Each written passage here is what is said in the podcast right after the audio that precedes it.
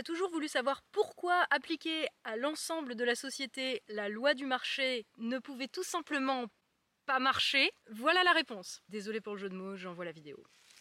Bonjour et bienvenue dans cette nouvelle vidéo. Je suis Tatiana Ventose et aujourd'hui c'est le chaos sur le marché de l'électricité. Je plaisante pas, hein, ce qui se passe en ce moment est comparé au cataclysme boursier de 2008 à un véritable crack dans lequel s'installe une grande insécurité contractuelle pouvant entraîner de brusques hausses de prix ou des fins brutales de contrats. Brusque hausse de prix et fin brutale de contrat, c'est bien ce qui se passe chez un certain nombre de fournisseurs d'électricité. Chez les fournisseurs dits alternatifs qui vantent leur prix attractif comme principal argument de vente, les prix ont littéralement explosé et ces prix risquent de monter encore beaucoup. Jusqu'où On ne sait pas. À ce stade, il y a des fournisseurs chez qui il n'est même plus possible de souscrire de nouveaux contrats. Voire carrément, chez certains, les clients s'entendent dire d'aller vite voir ailleurs s'il y a de l'électricité. C'est le cas emblématique de Leclerc Énergie dont les clients ont reçu un message leur disant qu'ils avaient 15 jours pour changer de fournisseur, sans quoi, bah, plus de lumière, D'autres, un petit peu moins cash, continuent d'afficher des tarifs très bas ou de proposer des offres jusqu'au moment où il faut souscrire et que l'offre est beaucoup plus chère ou inexistante. Et d'autres encore ont leur site en maintenance. Peut-être que le chien mangé l'entreprise. Ça a l'air rigolo comme ça, mais ce phénomène n'est absolument pas anodin. Il révèle au contraire un problème de fond sur l'organisation du marché de l'électricité et de la logique qu'il y a derrière. Alors vous êtes forcément au courant, littéralement. Ok, c'est une des rares fois où je peux me permettre ce genre de blague. Mais les prix de l'électricité ont beaucoup augmenté ces derniers temps. Et encore plus si vous n'êtes pas chez EDF. Pas seulement l'électricité hein, d'ailleurs, mais aussi euh, le gaz, tout ce qui concerne les matières premières. C'est d'ailleurs le sujet du fil d'actu de la semaine et je vous invite à aller le voir pour en comprendre les tenants et les aboutissants. Mais ici, je voudrais vraiment revenir sur le cas d'école du marché de l'électricité. Cas d'école pourquoi? Parce que c'est un sujet essentiel qui touche à nos besoins quotidiens. Cas d'école aussi parce que les difficultés qui se posent chez les fournisseurs alternatifs d'électricité, loin de n'être qu'un petit hic sur un marché, sont révélatrices en réalité de la fragilité et de l'instabilité du système dans lequel nous vivons. Cette instabilité, aux conséquences potentiellement dévastatrices, fait partie de la structure même de notre modèle économique. Notre insécurité, en fait, c'est son logiciel. La bonne nouvelle, c'est qu'il est possible de faire le choix de la sécurité et que ce choix va même dans le sens de l'intérêt national. Que demande le peuple? Que le pays soit pas géré de manière débile par des clowns? Yeli, Eni, Home Energy, Leclerc, Cdiscount, Enercop, Elecocité, Alterna, Barry Energy, WikiWi, Mega Energy, Mint Energy, Bulb. En faisant des recherches pour cette vidéo, j'ai appris qu'il y avait en tout, en France, une quarantaine de fournisseurs d'électricité. Et je vous avoue tout de suite, j'en connaissais même pas une dizaine. Personnellement, j'ai toujours été chez EDF. Ça a jamais été mon truc, hein, les fournisseurs avec des noms qui changent tout le temps, qui te vendent des offres moins chères qui ressemblent surtout à des arnaques. En plus, ils te les vendent via des espèces de pubs téléphoniques que t'as pas demandé par un type qui t'appelle depuis l'autre bout du monde. Pardon, c'est Jean-François, ton conseiller, qui t'appelle de Montsolémine, on y croit. Du coup, en fait, j'ai proprement halluciné en voyant le nombre de fournisseurs d'électricité. Avec plus de 70% de notre électricité en France produite par le nucléaire, ça semblait juste impossible qu'il y ait autant de fournisseurs de boîtes qui produisent et qui acheminent l'électricité en France. Et si ça semble impossible, bah c'est tout simplement parce que ce n'est pas le cas. Tu ne peux pas avoir 40 entreprises différentes qui gèrent les 19 centrales nucléaires françaises. T'imagines le sbeul, les problèmes de sécurité que ça poserait? Déjà rien que ça Toutes ces entreprises, WikiWi, PlanetWi, SoWi, toutes ces entreprises qui te vendent des contrats d'électricité, en réalité, elles n'en produisent pas, elles ne fabriquent rien. Il y en a bien quelques-unes comme Total Energy ou Vattenfall qui ont quelques centrales hydroélectriques ou Enercop avec ses trois éoliennes, mais ils se comptent sur les doigts d'une main. Et en plus, ils produisent pas d'électricité pilotable ou très très peu et ils produisent même pas assez pour fournir tous leurs clients. Donc comme ils répondent pas aux besoins, on s'en fout. Donc comme il faut bien qu'elles servent à quelque chose, ces entreprises, je me suis dit qu'au moins elles devaient en acheminer une partie jusqu'à leurs clients via leur réseau. Mais en fait non plus. Bah non, parce que t'as pas 40 entreprises avec un réseau pour chaque entreprise. T'imagines s'il y avait un réseau par fournisseur, on n'aurait certainement pas fini de voir des câbles le long des routes et ce serait juste n'importe quoi. Puis même comment ça marcherait dans un immeuble avec des propriétaires et des locataires différents, l'électricité elle serait fournie par qui? Donc non, ces fournisseurs alternatifs ne transportent pas non plus l'électricité jusqu'à toi. Mais alors ils font quoi ces fournisseurs alternatifs? Bah, ils te vendent des contrats. Et c'est tout. Ils font les intermédiaires entre EDF qui produit et qui achemine l'électricité et toi, en prenant de l'argent au passage, ça va sans dire, mais pour faire bah rien. Ah oui, non, mais si je veux, demain, je peux monter une boîte pour faire ça, ça ne demande aucune compétence particulière. Peut-être un peu de paperasse, mais c'est tout. Donc, pas d'installation, pas d'usine, pas de centrale à faire tourner pour produire de l'électricité, pas non plus de réseau à entretenir dont il faut assurer la sécurité, le renouvellement, le bon fonctionnement ou le développement. Du coup, bah, ces fournisseurs d'électricité alternatifs s'épargnent le coût de toutes ces choses qui représentent quand même des investissements et des coûts très lourds. Mais le plus fou là-dedans, c'est que c'est même pas pour ça qu'ils revendiquent des prix moins chers que DF. Oui, moins cher, je sais, on rigole aujourd'hui. C'est beaucoup plus absurde que ça. En fait, le fonctionnement de ce système est très simple. Ils achètent un quota d'électricité à EDF à des prix très bas, un tarif réglementé fixe de 42 euros le mégawattheure, donc beaucoup moins cher aujourd'hui que le prix du marché, et quand ils ont dépassé le quota qu'ils peuvent acheter, eh ben ils achètent sur le marché européen, dont le prix dépend de l'offre et de la demande, et qui est donc 4 fois plus cher aujourd'hui que le tarif EDF. Eh bien oui, un marché concurrentiel, contrairement au prix réglementé d'EDF, c'est instable parce que cela dépend de s'il y a beaucoup d'offres et beaucoup de demandes. Et comme en ce moment au niveau mondial, avec la reprise post-Covid, etc., la demande est très forte et l'offre faible, les prix ont augmenté sur les marchés. Et ça, ça se répercute sur nous, les consommateurs, qui n'avons plus que nos yeux pour pleurer et un contrat à résilier quand on voit la facture. C'est une question, comment on appelle déjà les types qui ne produisent pas les trucs qui vendent et qui ne transportent pas les trucs qui vendent et qui se font du fric sur le dos des deux parties pour lesquelles ils font l'intermédiaire? Des parasites Des courtiers. Et encore, hein, les tarifs en France ont beaucoup moins augmenté que les tarifs à l'étranger. Pourquoi? Parce qu'en France, on a une spécificité, outre le nucléaire, qui aurait pu faire d'ailleurs que les tarifs n'augmentent pas du tout, mais on arrive au cœur du problème. Ça s'appelle le racket d'EDF, organisé par nos dirigeants dans le but de filer de l'argent gratuit à des entreprises parasites sur la base de directives européennes. Non, non, vraiment. En fait, depuis l'ouverture à la concurrence du marché de l'électricité, EDF est obligé de vendre une partie, jusqu'à un quart de sa production d'électricité à ses concurrents et ce, à un prix maximum qui tient compte des coûts de production.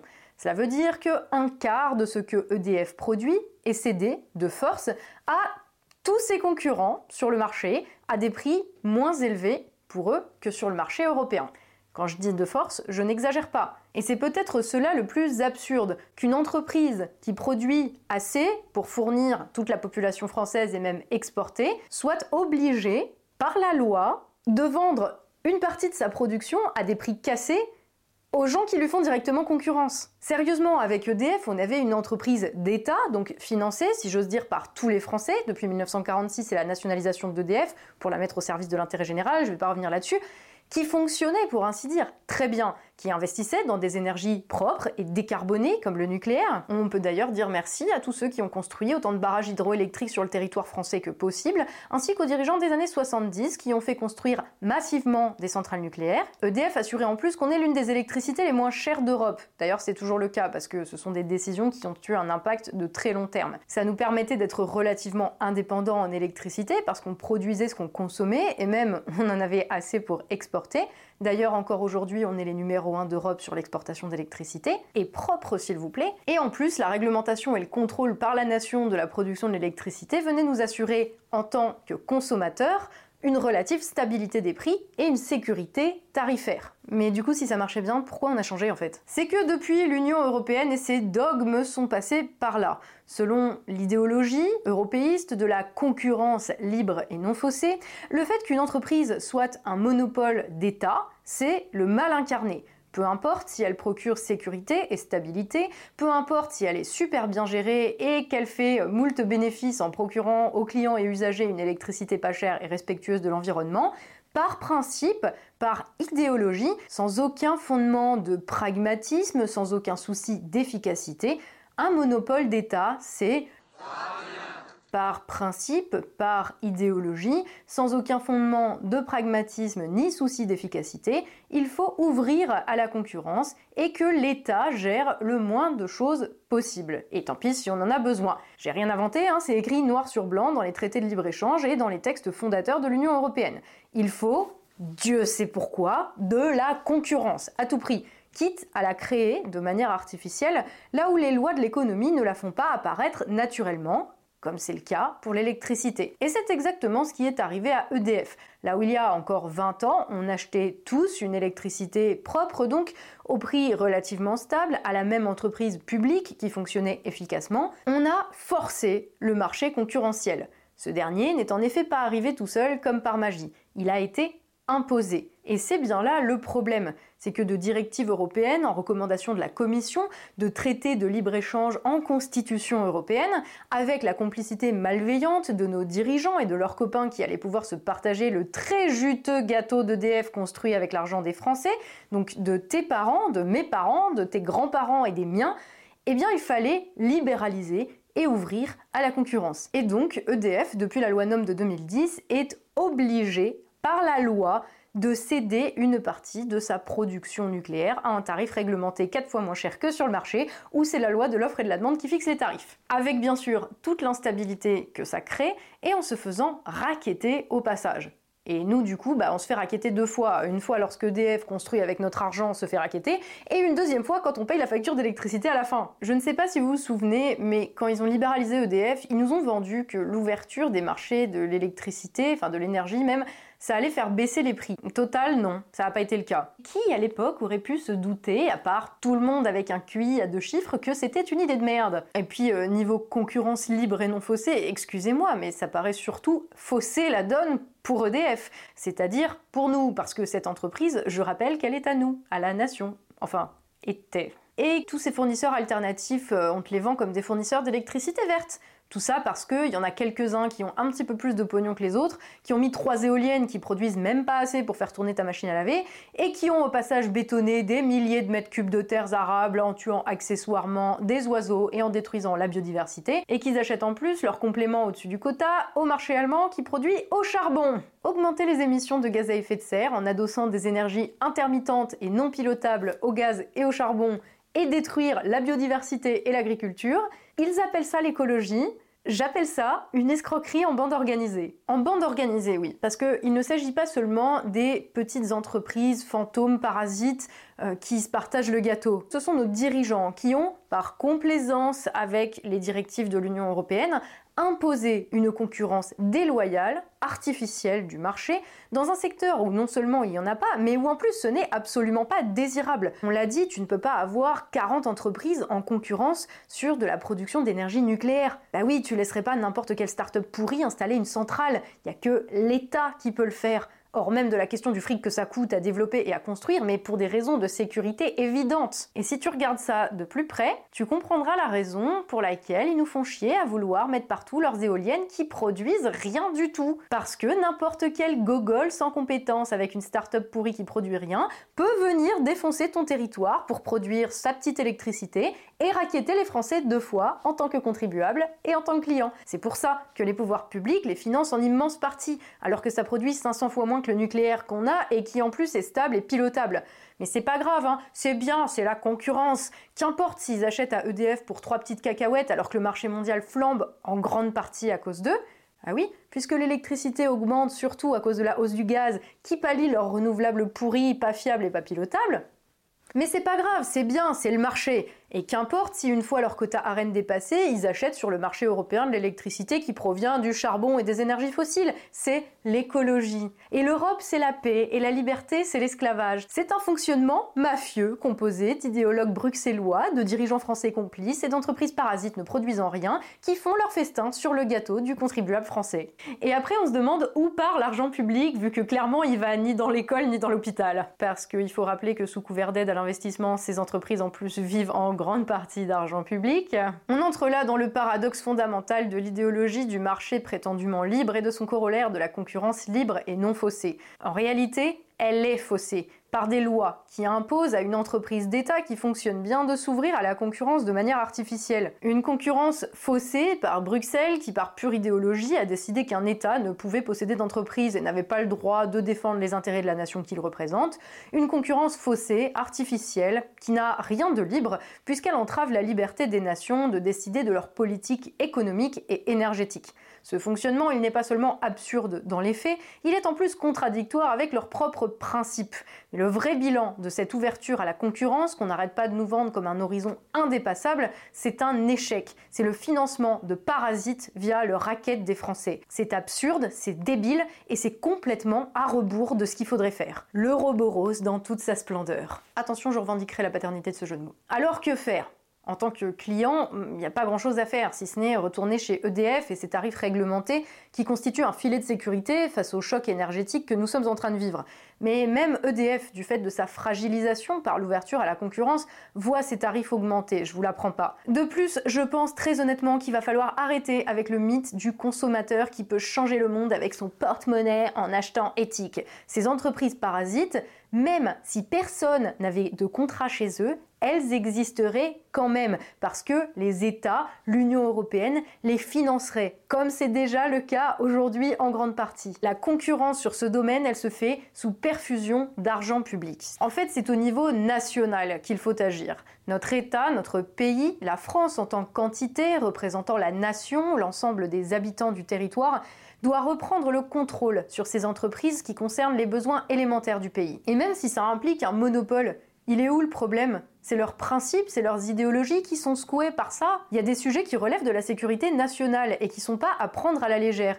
Et le nucléaire, par exemple, ben, ça ne se confie pas à la gestion de Jeff Bezos ou de Mark Zuckerberg, même si ce sont des hommes d'affaires d'exception. Surtout qu'excusez-moi, mais niveau success story, on va en parler, c'est quand même pas Jean self-made man super balèze en business qui a créé EDF, ni la SNCF, ni la sécurité sociale. Et c'est pas non plus Joe, le patron de start-up dématérialisé, qui a construit nos autoroutes, nos hôpitaux et les centrales nucléaires qui nous garantissent l'électricité parmi les moins chères d'Europe. C'est l'État français qui a fait ça, avec l'argent des Français, de tes parents, de tes grands-parents, qui a investi pour construire ça, pour satisfaire les besoins des actionnaires de fait que sont devenus les Français. Et ces immenses succès entrepreneuriaux, qui sont des succès parce que c'était pas dirigé par une bande de clampins à l'époque, c'est sûr. Ces succès d'entreprises d'État sont maintenant des sources de revenus juteux pour des courtiers qui ne produisent que dalle, qui sucent le sang du contribuable qui les a financés, parce que trois connards dans un bureau, même pas en France, ont décidé qu'une entreprise d'État c'était mal, avec la complicité de nos dirigeants nationaux supposés avoir à cœur les intérêts des Français, mais qui font tous les jours à leurs ennemis les pipes et le café. On va être clair tout de suite, dire que l'État ne sait pas gérer une entreprise par principe, c'est comme dire que le privé c'est mal par principe. C'est un peu une réflexion de con qui récite un mantra idéologique. En politique, et l'économie fait partie du politique, les choses ne fonctionnent pas sur des principes, mais parce que des gens plus ou moins compétents les font fonctionner. Il faut être pragmatique. Et dans certains domaines, il peut être pertinent de laisser une saine concurrence s'établir entre des entreprises privées. Il n'y a pas de problème. Mais sur des domaines qui touchent aux biens essentiels, à ce qui est nécessaire à la survie des habitants, comme l'électricité, eh bien on s'accordera pour dire que c'est la sécurité qui doit primer pas seulement la sécurité euh, physique, mais aussi la sécurité économique du pays et de tous ses habitants. D'autant plus que l'électricité, c'est un petit peu le seul domaine où la demande, le besoin, doit déterminer l'offre et où c'est pas négociable et on peut pas remettre à plus tard. Il faut que l'offre d'électricité réponde à la demande au moment où elle existe. Quand tu as besoin de te chauffer ou de t'éclairer, tu peux pas attendre demain qu'il y ait du vent ou que les prix aient baissé. On ne peut pas se permettre de dépendre des fluctuations du marché. On ne peut pas se permettre de se faire rafler à la fois l'argent public, celui qui vient de nos impôts, et notre argent privé, celui qu'on doit allonger à une entreprise fantôme quand on reçoit une facture. Et changer cela, revenir à un monopole d'État comme c'était le cas de manière très efficace jusqu'à ce que la concurrence libre et non faussée vienne fausser la donne, non seulement c'est possible, mais en plus, c'est désirable, c'est même nécessaire. Et ça, seul un État ayant à cœur les intérêts de la nation est à même de le faire. La bonne nouvelle, c'est qu'on l'a déjà fait quand, en 1946, la France a créé EDF parce que commandait la nécessité du retour à la nation des grands moyens de production monopolisés, fruits du travail commun, des sources d'énergie, des richesses du sous-sol, des compagnies d'assurance et des grandes banques. Parce que la propriété par tous les Français de ces biens essentiels comme l'énergie était la condition sine qua non d'une véritable démocratie économique et sociale impliquant l'éviction des grandes féodalités économiques et financières de la direction de l'économie. Ce principe, c'est pas moi qui l'ai écrit, c'est celui du Conseil national de la résistance, créé à l'initiative du général de Gaulle, rassemblant tous les Français hostiles au régime de Vichy du maréchal Pétain qui avait baissé son froc devant l'Allemagne nazie. Le Conseil national de la résistance rassemblait des gens de bord politique initialement opposés, mais rassemblés par la volonté de libérer la France du joug de l'oppresseur étranger. Cet oppresseur qui lui dictait sa loi et pillait les ressources nationales avec la complicité des dirigeants français, sous le regard bienveillant des multiples entreprises qui trouvaient quand même le moyen de faire des affaires sur le dos des Français. Toute ressemblance avec des pratiques actuelles ne serait que le fruit d'une coïncidence ou d'une répétition de l'histoire. Dans tous les cas, on ne pourrait pas m'imputer une quelconque intention si je vous citais, pour votre gouverne et votre culture historique personnelle, la deuxième partie de ce même programme du Conseil national de la résistance à qui la France doit énormément. Dans ce même document, il est prévu de veiller au châtiment des traîtres et l'éviction dans le domaine de l'administration et de la vie professionnelle de tous ceux qui auront pactisé avec l'ennemi ou qui se seront associés activement à la politique des gouvernements de collaboration. Pour votre culture personnelle, donc. Comme on dit, que ceux qui ne tirent pas de leçons de l'histoire soient condamnés à la revivre. Prenez soin de vous.